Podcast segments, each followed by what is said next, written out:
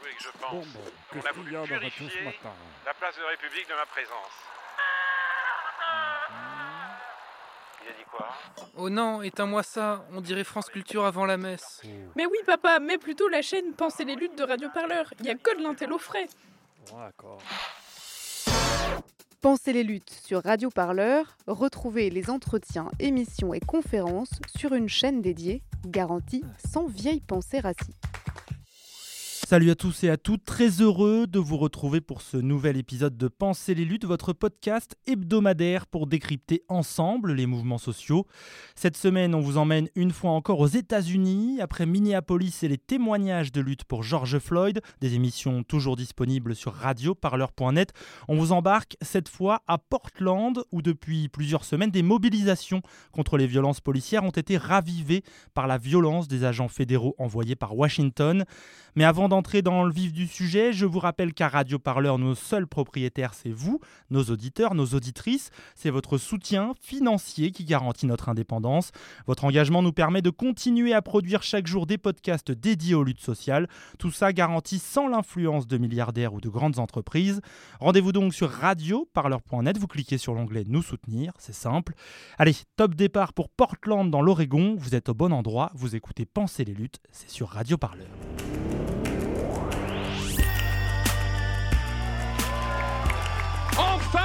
Quelque chose se passe Pensez les luttes. Pensez les luttes, Quelque chose, mais quoi? Votre podcast hebdomadaire sur Radio Parleur. Il faut arrêter de parler en notre nom. Parce qu'on est assez grand pour parler, on est assez grand pour prendre la parole. On en a ras-le-bol d'entendre des phrases de merde. Une émission pour penser ensemble les mouvements sociaux. Peu importe ta couleur, peu importe ton appartenance sexuelle, peu importe qui tu es, peu importe ce que tu manges, ce combat t'appartient.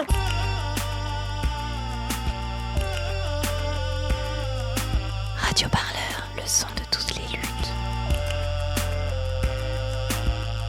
Je crois pas que ce mouvement il va s'arrêter de sitôt. On se quittera plus jamais, quoi. C'est impossible. Washington, la capitale, est à plusieurs milliers de kilomètres. Bienvenue à Portland, la ville la plus peuplée de l'État de l'Oregon dans le nord-ouest des États-Unis. Une cité connue pour être particulièrement progressiste sur le plan politique.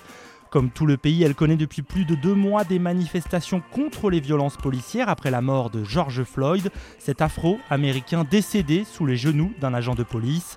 Mais à Portland, un événement a fait de la ville l'épicentre de la contestation l'intervention depuis la mi-juillet d'agents fédéraux envoyés directement sur ordre du président Donald Trump.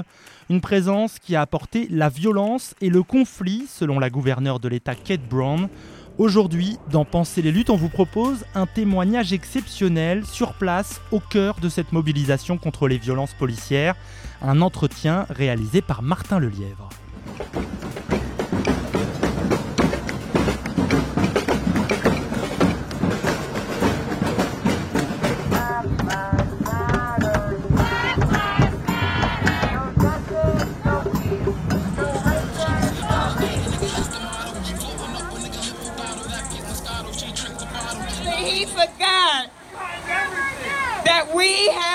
Right to seek redress from our government. Allez,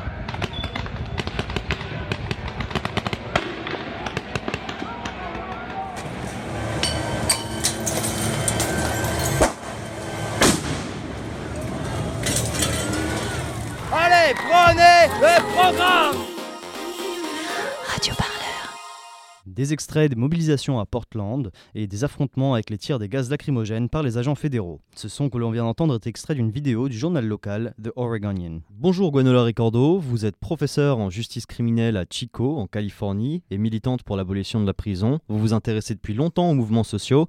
Là, aujourd'hui, vous êtes sur place à Portland depuis euh, le lundi 27 juillet. Ça fait donc deux soirs de manifestations que vous avez pu vivre. Ça va? Pas trop fatigué? Un petit peu fatigué parce que euh, bah, c'est une longue route depuis euh, là où j'habite, hein, c'est à 8 heures de, route. Et puis bah, surtout, ce qui se passe à Portland, les manifestations, c'est tard le soir, voire très tard, au-delà de, de minuit.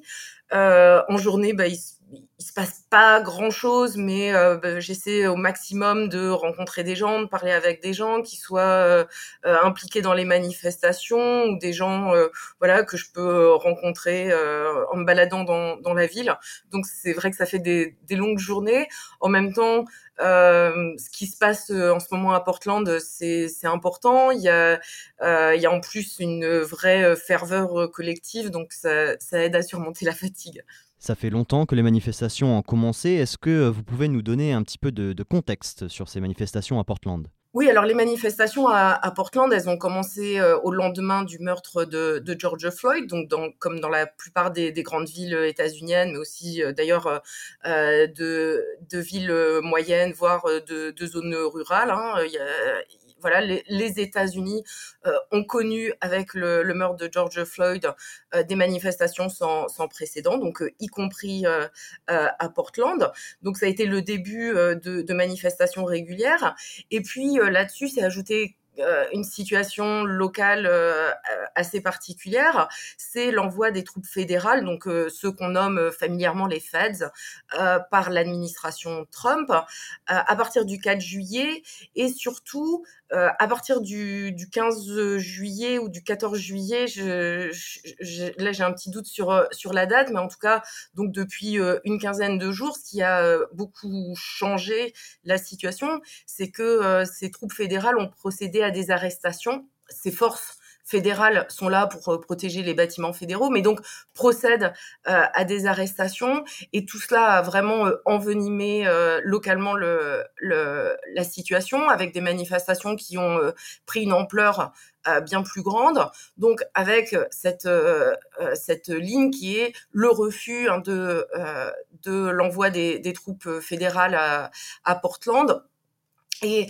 donc là, on a une, situation euh, locale, une cristallisation sur euh, l'envoi des, forces fédérales, et en même temps, euh, c'est quelque chose qui nationalement a pris une ampleur importante avec des actions de solidarité partout dans les États-Unis pour Portland et en faveur des manifestations contre l'envoi des troupes fédérales à Portland avec bah, de l'autre côté Trump qui menace euh, les grandes villes euh, d'envoyer des troupes fédérales pour euh, rétablir l'ordre. Hein. et donc, il y a avec ces manifestations à la fois la question des troupes fédérales à proprement parler, mais aussi de la politique de Trump.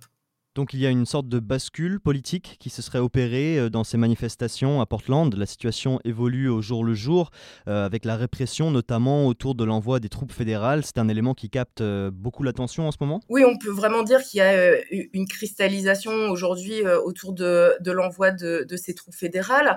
Alors avec quelque chose qui, qui vient de, changer ce matin. Hein, donc on est euh, mercredi matin euh, à, Portland. C'est l'annonce du retrait des troupes fédérales de, de Portland.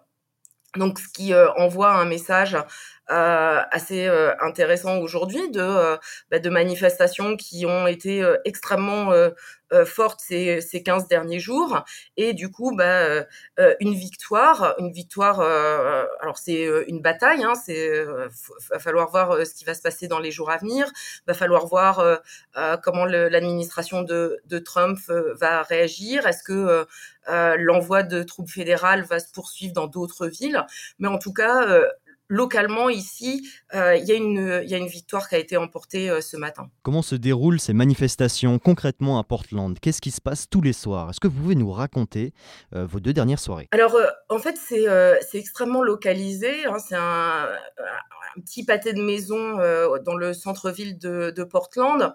Et c'est intéressant de, rappeler ça parce que lorsqu'on écoute les, les, médias aujourd'hui, et notamment les médias réactionnaires, ils présentent Portland comme étant à feu et à sang, hein, comme si toute la ville s'était embrasée. Et évidemment, lorsque il y a cette, présentation des événements de Portland, c'est une façon d'aller dans le sens de, Trump et de, de, sa politique de retour à l'ordre, hein, de, de, euh, des villes qui seraient euh, aujourd'hui aux mains des émeutiers pour reprendre leur vocabulaire.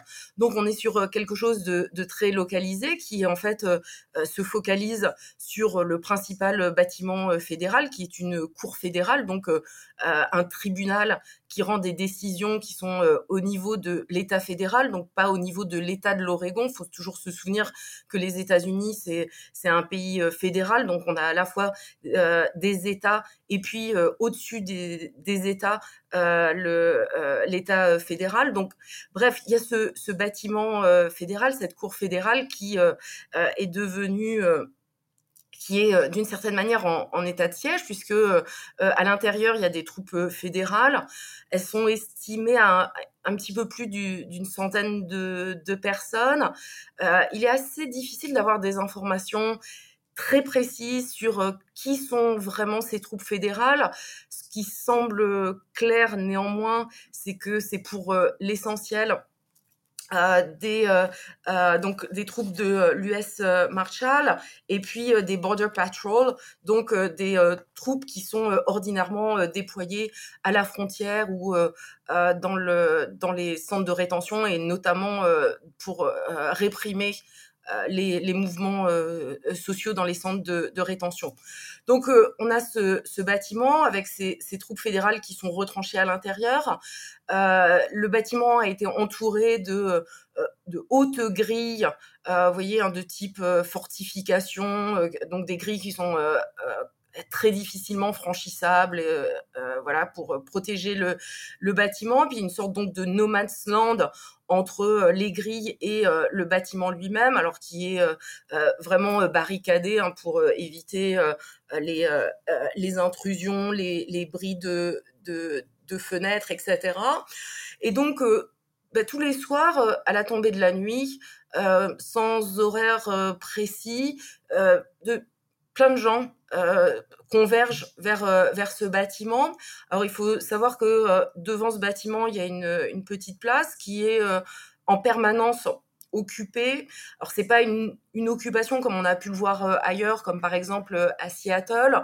Il y a quelques tentes qui sont occupées par des gens qui dorment sur place, mais l'essentiel des tentes qui sont mises en place sont d'une part pour une, euh, cantine collective hein, qui opère 24 euh, heures sur 24, donc qui sert à manger 24 heures sur 24, 7 jours euh, sur, sur 7, et qui voilà, qui, fournit énormément de, repas pour vous donner l'ampleur de, de l'activité de, de, cette cantine.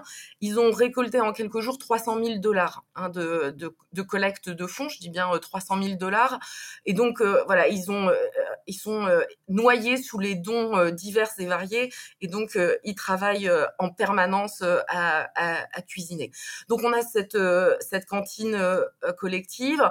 Et puis, d'un autre côté, des tentes de euh, street medics, donc de, de volontaires euh, qui euh, prodiguent des premiers soins, qui ont aussi énormément de matériel de prévention, que ce soit pour se protéger des activités policières, mais aussi de, la pandémie, parce que euh, je, vous, rappelle euh, qu'on est ici hein, aux États-Unis euh, encore dans l'explosion de, l'épidémie. On n'est pas du tout dans la même situation que qu'en Europe. Donc voilà, tout le monde est, masqué à la fois pour se protéger du, virus en journée, et puis les, les, masques à gaz sont extrêmement répandus le, le soir. Donc c'est extrêmement facile hein, d'obtenir auprès des médics des euh, des masques chirurgicaux, des, euh, des, casques de protection, des, euh, de quoi se protéger des gaz lacrymogènes, etc. Donc voilà, il y a, sur la place, il y a ces, y a ces quelques tentes d'habitation, ces enfin ces cantines collectives, les, les street medics qui sont là. Et donc, comme je vous le disais, hein, tous les soirs, il y a une convergence de de, de, personnes extrêmement nombreuses. Et ce qui est assez intéressant, en tout cas euh, à, mes yeux, c'est de voir que euh, les gens viennent souvent par euh, par groupe affinitaire. Alors c'est des groupes de, de profs. Hein, J'ai parlé plusieurs fois des groupes de profs. Ça peut être des, des instituteurs, institutrices, des profs de lycée qui viennent avec leurs pancartes, les profs pour Black Lives Matter, des des groupes d'amis avec des âges extrêmement variés, euh, vraiment des très très jeunes, hein, des, euh, des ados, euh, des personnes euh, euh, voilà qui sont des vétérans des des luttes et qui ont parfois plusieurs décennies de, de manifestations derrière elles. Et donc voilà, à partir de la tombée de la nuit, vers 8h30, 9h, on est déjà à plusieurs milliers de personnes qui sont devant le devant les grilles.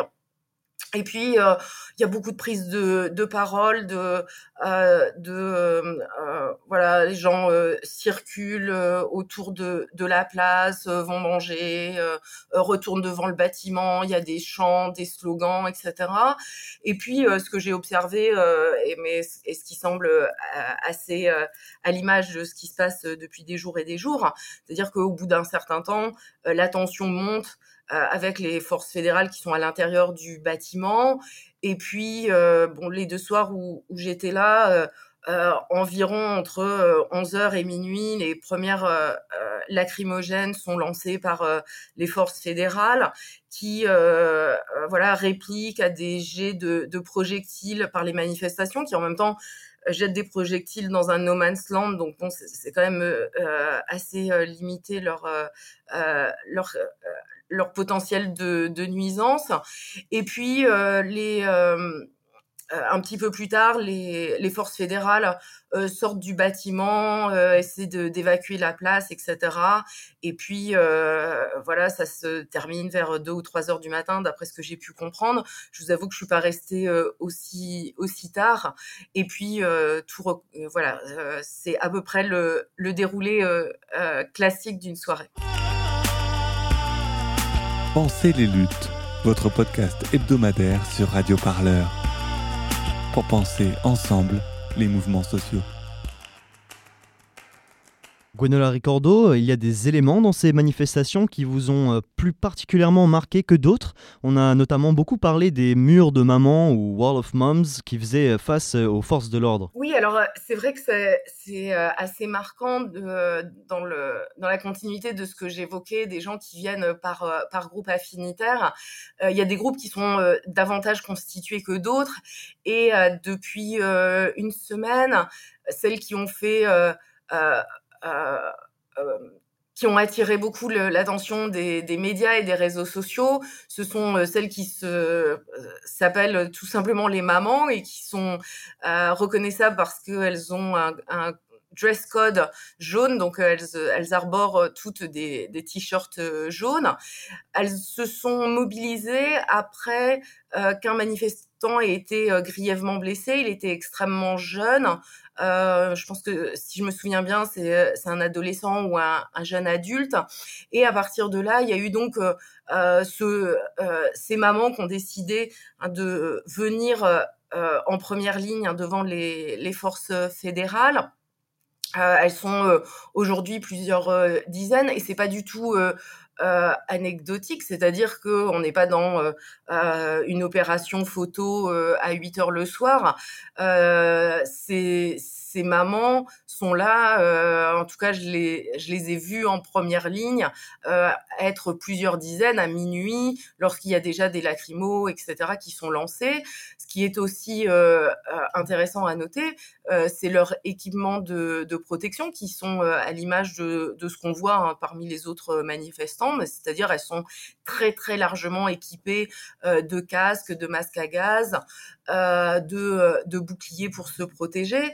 Et euh, ce qui est intéressant là-dedans, bah, c'est de, c'est de relever que très rapidement, en fait, des techniques assez offensives et de la nécessité de se protéger et des transmissions de savoir, de connaissances dans les techniques de résistance à la police se sont répandues. je dis ça parce que on a en France et en Europe je pense, dans les milieux militants, une certaine expérience de, des manifestations de, rue. Aux États-Unis, c'est pas la, même histoire. les, manifestations de rue sont traditionnellement extrêmement calmes. Hein, on n'a pas ces mêmes types d'actions collectives. Et donc, oui, euh, groupe de, de mamans. Et puis, euh, ce qui est euh, ce qui est intéressant à voir, c'est que bah il y a eu ce groupe de mamans et puis quelques jours après, il y a eu un groupe de pères. donc les, les papas, hein, comme ils sont appelés, qui se sont aussi mobilisés, qui sont beaucoup beaucoup moins nombreux, qui n'étaient pas là d'ailleurs hier, mais qui souvent se reconnaissent parce que ils viennent avec des euh, aspirateurs euh, souffleurs, donc des instruments qui sont euh, normalement utilisés pour le ramassage des feuilles mortes et qui sont bah, sur l'exemple de des manifestants et manifestantes hongkongais utilisés pour contrer les nuages de gaz lacrymogène. Et donc ça a été adapté ici. Donc on a vu des, groupes de, de pères venir et faire une ligne derrière euh, la ligne des mamans. Et puis depuis euh, quelques jours, il y a aussi euh, des groupes de vétérans. Les vétérans ont un, statut assez particulier aux États-Unis hein, qui, qui est parfois un petit peu difficile de comprendre venant de, France. Les vétérans sont extrêmement respectés pour l'essentiel, ils viennent des classes euh, populaires, ils viennent euh, aussi souvent des minorités ethniques pour qui euh, l'engagement dans l'armée, c'est la possibilité d'accéder après plusieurs années de service à des études supérieures. on les a vus engagés au moment de Occupy Wall Street en 2011 et aujourd'hui, bah, ils sont, je dirais, quelques dizaines à être aussi là et à former des, lignes. Euh, alors avec euh, euh, donc le respect qu'ils qu'ils qu'ils inspirent à la, à la population américaine. Et évidemment avec cette idée que eux se positionnent pour Black Lives Matter. Et donc avec une, une critique hein, de, de, des forces fédérales et de l'occupation euh, des troupes fédérales euh, aujourd'hui à Portland. C'est des images qui ont peut-être beaucoup marqué dans les médias ou sur les réseaux sociaux. Est-ce qu'il y a d'autres détails comme des pancartes ou des slogans ou autres que euh, vous trouvez particulièrement représentatifs de l'état d'esprit actuellement à Portland?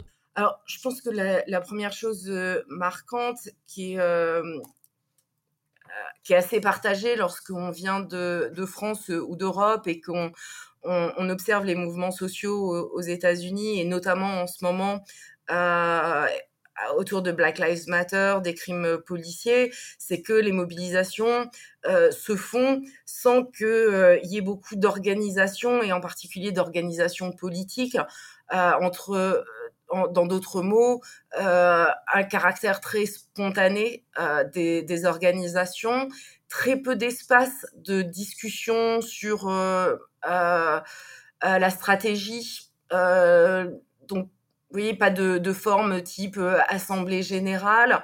Euh, les décisions ne sont euh, pas prises formellement. Donc ça, c'est assez marquant. Et puis, comme je l'évoquais rapidement, oui, la faible présence d'organisations politiques. donc, pas de drapeau d'organisation, pas de table de euh, presse tenue par des organisations, par exemple, à quelques rares expressions, euh, euh, à quelques rares exemples près. Bon, c'était la même chose que j'ai observé quand j'étais à Seattle. Donc ça, c'est le premier aspect qui permet un petit peu de, aussi de, comprendre comment se font aujourd'hui les, mobilisations. et donc, ce qui aussi se, traduit par l'absence de réel porte-parole Hein, quelque chose qui est finalement euh, euh, assez assez fluide et parfois même le refus qui est des, des, des porte-paroles. Et puis euh, évidemment l'autre aspect, bah, c'est le la colère des habitants et des habitantes de, Portland, leur leur extrême motivation. Enfin, moi, c'est vrai que hier soir, euh, je suis partie du rassemblement, il était une heure du matin il y avait au moins encore un millier de personnes qui étaient extrêmement euh, déterminées. j'avais entendu hein, dans la journée que Trump avait évoqué que les troupes fédérales pourraient rester jusqu'en octobre je me suis dit mais enfin qu'il avait aucune idée euh, de euh, de la ténacité de, des habitants de, Portland. Donc euh ça c'est c'est à mon sens extrêmement marquant. Alors surtout parce que euh, on a euh, des secteurs extrêmement variés de, la population et euh, au-delà même des gens qui, qui manifestaient le soir à Portland, j'ai parlé à pas mal de gens donc qui n'étaient jamais allés en fait au rassemblement, mais qui quand même étaient scandalisés par l'envoi des troupes fédérales. Hein. Il y a une sorte de consensus sur le le sentiment de euh, l'indignation que, euh, que, que, suscite cette, euh, cette décision et ce sentiment d'être occupé, occupé par l'État fédéral. Donc, à vrai dire, les, les, les points de vue les plus hostiles que j'ai pu entendre sur les manifestations venaient de gens qui disaient ah mais quand même les dégradations et puis euh, ça va donner une mauvaise image de la ville. Mais bon, quand même, euh, c'est euh, c'est totalement inadmissible d'envoyer les, les fédéraux.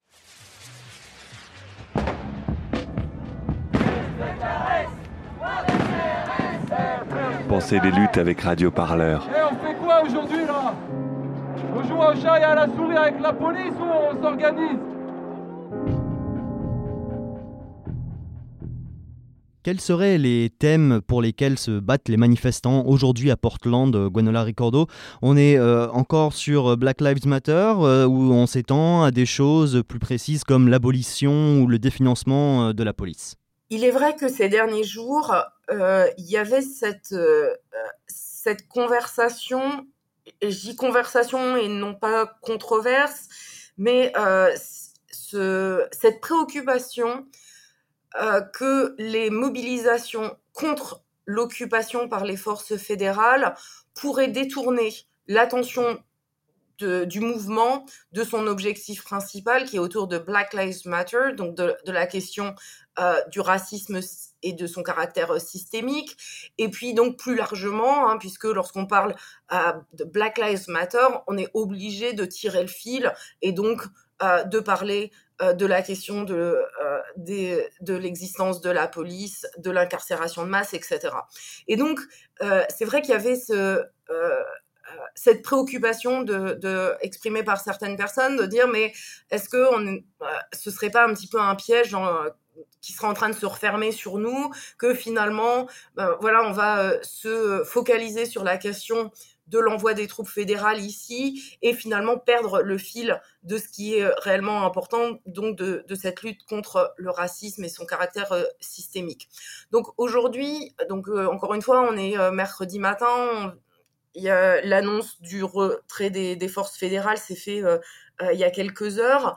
Il euh, n'y a aucune raison qu'il n'y ait pas de manifestation ce soir, puisque euh, euh, ça fait 60 jours que les habitants et les habitantes de Portland manifestent pour Black Lives Matter. Donc, je, suppose qu'il va y avoir encore une manifestation ce soir. Ce qui va être intéressant de voir, c'est de quelle manière ces manifestations vont euh, se euh, reformuler dans leurs objectifs, euh, vont se trouver de, de, nouvelles cibles, y compris en termes de géographie de la protestation. Hein. Qu'est-ce qui va se passer à partir de ce soir? Gwenola Ricordo, pourquoi est-ce que vous, personnellement, êtes venu à Portland? Qu'est-ce qui vous a accroché? Qu'est-ce qui vous intéresse particulièrement autour de ce mouvement social? Alors, c'est moins à titre de, de professeur ou de chercheuse euh, qu'à titre euh, de militante parce que euh, donc je vis aux États-Unis depuis trois ans. J'estime avoir cette chance de pouvoir être aujourd'hui aux États-Unis dans ce moment qui me semble être un moment historique d'un point de vue politique. Euh, j'ai la chance de pouvoir euh, voyager, d'avoir cette mobilité, et donc je pense que c'est euh, mon rôle, peut-être que c'est un, trop grand mot, mais en tout cas, euh, si je peux servir euh, à quelque chose, c'est de faire savoir ce qui se passe, de le diffuser en français. Et je pense que la circulation des idées, des connaissances, des, des luttes, savoir ce qui se passe à travers le monde, de savoir de quelle manière on résiste ici ou là, c'est quelque chose qui fait partie du travail politique collectif. Et donc, si je peux y contribuer à ma manière, je le fais avec plaisir. Et pour suivre, essayer en tout cas de suivre un petit peu les médias français et les, les réseaux sociaux d'un point de vue militant, j'avais l'impression qu'il y avait très peu de choses qui se, se disaient en, en langue française. Donc euh, c'est vrai quand j'ai la possibilité euh, euh, de traduire, de d'essayer d'expliquer le, le, contexte politique, les luttes, je voilà j'essaie de, de, de m'y consacrer dans la dans la mesure de mes moyens personnels. Sur cette revendication de l'abolition de la police ou de la baisse du financement des forces de l'ordre, ça marque beaucoup de gens. Ce n'est pas forcément quelque chose de très discuté, de très débattu en, aux États-Unis. Pourquoi est-ce que les manifestations ont des demandes à ce sujet-là? En fait, ce qu'il faut voir, c'est que ce ce, slogan de euh, arrêt du financement des forces de police, donc defund. Euh, c'est vrai, il a été extrêmement popularisé euh, à partir de juin. On en a entendu parler aux États-Unis dans les médias mainstream. On en a aussi entendu parler en France. Et c'est vrai que pour une grande partie de la classe politique et de l'opinion politique, de l'opinion publique, pardon, c'était quelque chose de nouveau. Euh, c'était quelque chose de nouveau, euh, mais en même temps qui était euh, le fruit d'un travail politique entamé depuis longtemps par des militants abolitionnistes, abolitionnistes de, de la police. et on peut dire que cette stratégie d'abolition de, la police, en passant notamment par l'arrêt du par l'arrêt de son financement, il naît au milieu des années 2010, donc dans le contexte Black Lives Matter, un petit peu dans le dans la, traînée de Black Lives Matter, euh, d'une certaine façon en opposition avec des mouvements réformistes qui euh, se concentrent sur la question des violences policières. Et donc on a euh donc dans la dans la suite de Black Lives Matter, d'un côté, euh, les courants dominants et réformistes de la police, donc qui euh, centrent leur attention sur la question des violences policières et comment diminuer les violences policières, donc avec des propositions hein, de type euh, arrêt des techniques d'étranglement, interdiction de tirer sur les véhicules qui sont en mouvement, enfin voilà, davantage de, formation pour euh, les policiers, hein, euh, formation des policiers euh, au biais implicite raciste, etc. Et d'un autre côté, on a un courant beaucoup plus minoritaire dont en général, l'opinion publique a, peu connaissance, qui est le courant abolitionniste, qui dit euh, en fait, faut énoncer clairement l'objectif, qui est non pas euh, de lutter contre les violences policières, qui est non pas euh, de vouloir simplement réduire les violences policières, parce qu'on ne réduira pas les, les, violences policières en ne s'attaquant pas au, au, nœud du problème, qui est l'existence même de, de, la police. D'où la formulation hein, très, euh, très claire du projet, qui est celui de l'abolition de, de la police. Donc, projet qui s'inscrit plus largement dans ce qu'on appelle l'abolitionnisme pénal et donc ce projet d'abolir toutes les institutions du, système pénal. Donc ceci euh, euh, étant dit, euh, on a un, mouvement social, celui de, l'abolitionnisme de, de, la police, qui en gros se constitue à partir du milieu des années 2010, donc qui est certes encore assez jeune, mais qui était dans certaines villes déjà assez euh, puissant, et notamment à Minneapolis, avec une très large coalition euh, qui s'appelle Minneapolis 150, donc voilà une, coalition d'organisations dont le but était l'abolition de la police de Minneapolis. Et c'est vrai que euh, à partir de, enfin, quelques semaines après le, meurtre de, George Floyd, il y a eu beaucoup d'attention sur ces questions-là parce que euh, les, mouvements abolitionnistes ont réussi euh, à faire entendre certaines euh, euh, certaines revendications qui étaient euh, celles de, de, leur programme, de leur stratégie, au-delà même des cercles abolitionnistes. Et notamment cette idée donc de defund, de définancement de la police. Après, ce qui me semble euh, vraiment important de, souligner et de, comprendre en termes d'enjeux, de, formulation de, de, de, la stratégie abolitionniste, c'est que euh, aujourd'hui, euh, ce définancement de la police qui a d'abord été pensé en termes abolitionnistes comme un moyen de participer par étapes à l'abolition de la police, avec une vision euh, euh, évidemment plus globale de changement des structures de la société. Donc ce slogan définancement de la police est en train d'être récupéré par les forces réformistes, euh, pour dire les choses un petit peu rapidement, et est en train de perdre de, sa radicalité, puisqu'il est reformulé en termes de en gros, déplaçons déplaçons l'argent. Alors, euh, on va entendre des gens qui vont dire euh, oui, il faut réduire le, euh, le, budget de la police et donner plus d'argent pour les, travailleurs et travailleuses sociaux. Bah, c'est pas le projet abolitionniste de remplacer quelque chose par, du travail social si on porte pas la critique des fonctions mêmes des forces de police puisque euh, si on dit juste euh, bah, ayons plus de travailleurs sociaux, il faudrait quand même s'assurer que les travailleurs sociaux ne contribuent pas au travail policier hein, euh, au, sens large. Donc aujourd'hui, il y, a, il y a à la fois ce qui est frappant, c'est à la fois comment certains slogans et propositions stratégiques se sont diffusés au-delà même des mouvements abolitionnistes et en même temps, ce qui est extrêmement flagrant, euh, c'est le risque euh, que euh, ces, ces, propositions deviennent finalement des propositions réformistes et soient instrumentalisées pour finalement perpétuer la légitimité de l'institution policière. Il n'y a donc pas de, black bloc qui se forme euh, comme en France, euh, à Portland. Est-ce qu'on peut faire le rapprochement des manifestations qui se passent là actuellement aux États-Unis, à Portland, dans l'Oregon, avec euh, des événements comme Nuit debout, le mouvement qui a occupé la place de la République à Paris en 2016 Mais il n'y a pas que des anarchistes non plus. Hein, il y a même des groupes qui sont là pour rappeler qu'il faut voter. Euh, aux élections et qu'il faut voter pour Biden, bien évidemment.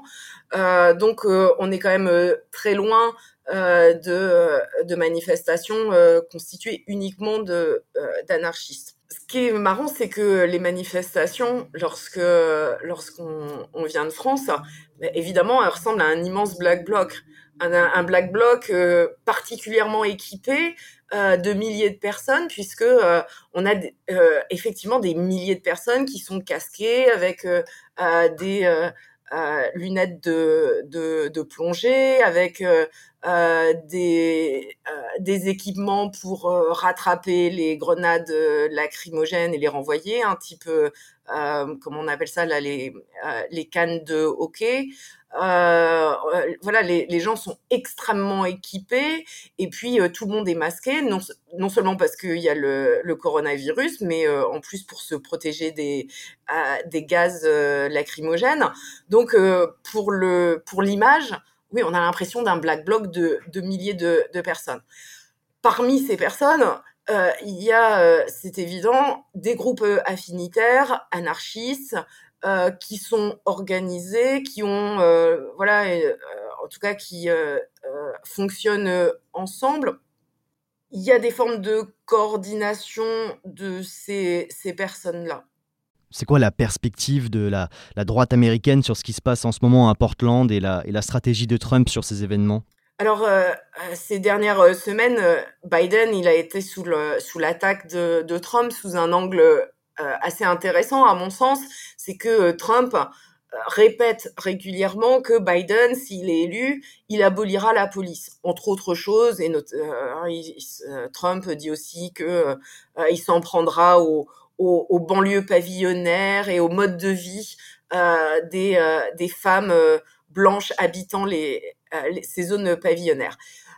mais pour en revenir donc à cette, attaque de Trump de Biden sous l'angle de l'abolition de la police. Ce qui, euh, est intéressant à mes yeux, c'est que euh, on sait bien que Biden ne va pas euh, abolir la police. Il en est quand même, son programme en est quand même très très loin. Et donc, ce que Trump agite, c'est c'est la peur de, de, sa base, sa peur, une peur du, du chaos. Et donc, euh, la carte que joue euh, Trump par l'envoi des, agents euh, fédéraux, c'est vraiment cette l'idée de se présenter comme étant l'homme de, de l'ordre, du maintien de l'ordre, euh, de la même façon que qu'il le fait euh, dans euh, sa politique à l'égard des, des, immigrés. Hein, il prend des décisions qui sont pas toujours suivies des faits. Euh, puisque elles sont souvent inconstitutionnelles ou pouvant être contestées dans les cours de justice, mais il prend des décisions extrêmement fortes hein, qui l'entourent de, de, déclarations extrêmement fortes. Hein, et, voilà, dans le, sur les, questions euh, migratoires, euh, il a pu annoncer qu'il va euh, supprimer tel ou tel type de, visa, etc. Puis après, on se rend compte que dans la mise en place, en fait, ce, ce n'est pas effectif. Et il semble qu'il y ait un petit peu de, euh, de ce jeu-là hein, dans, ce, dans ce qui est en train de se passer autour de, de l'envoi des, des, forces fédérales dans, dans certaines villes euh, américaines et euh, de la manière dont il attaque Joe Biden. c'est vraiment cette idée de remobiliser sa base, puisqu'il il est lui-même en perte de vitesse. On est quand même à, à quelques mois des, des élections présidentielles.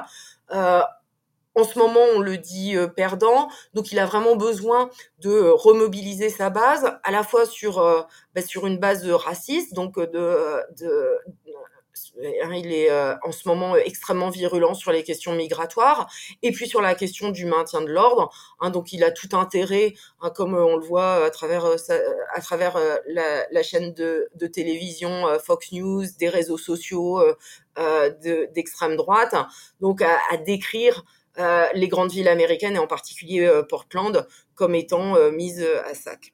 À Portland, est-ce que vous voyez quelque chose de plus festif et convivial en début de, soirée ou ça reste quelque chose de très très politique avec uniquement des, revendications? Alors le caractère festif, je ne l'ai pas tellement rencontré. on n'est pas dans une ambiance où il y a de la, musique et où les gens dansent, euh, ça c'est quand même extrêmement limité. Euh, hier soir, euh, il y a des euh, membres de, de, nations amérindiennes qui, sont, qui sont venus partager des chants. c'est pas des chants pour danser, c'est des, des chants qui font euh, appellent à des rituels, enfin qui sont euh, des rituels euh, amérindiens. Ça a suscité beaucoup de, recueillement et de, respect. je dirais vraiment pas qu'on est dans dans des mobilisations qui ressembleraient à une grande dance party dans le centre-ville de, de Portland. Ce qui est marquant, c'est de voir beaucoup de gens qui ont fait leur propre pancarte, qui disent euh, parfois un peu qui ils sont, hein, comme euh, euh l'épreuve contre euh, contre les violences policières ou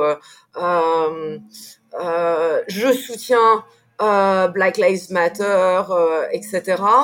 Et des gens qui sont là pour, d'une certaine façon, témoigner Hein, qu'ils sont contre cette politique de l'envoi des, des, fédéraux et pour Black Lives Matter, euh, qui restent là plusieurs heures euh, qui sont souvent là en petits groupes euh, d'amis, euh, qui où il n'y a pas forcément grand chose à faire parce que euh, il se passe pas forcément grand chose. Euh, c'est quand même extrêmement long tous les soirs. Hein, le, euh, les gens commencent à arriver vers 8 heures. Je disais à minuit, 1 heure du matin, il y a encore énormément de gens. Donc voilà, beaucoup de gens restent là quelques heures.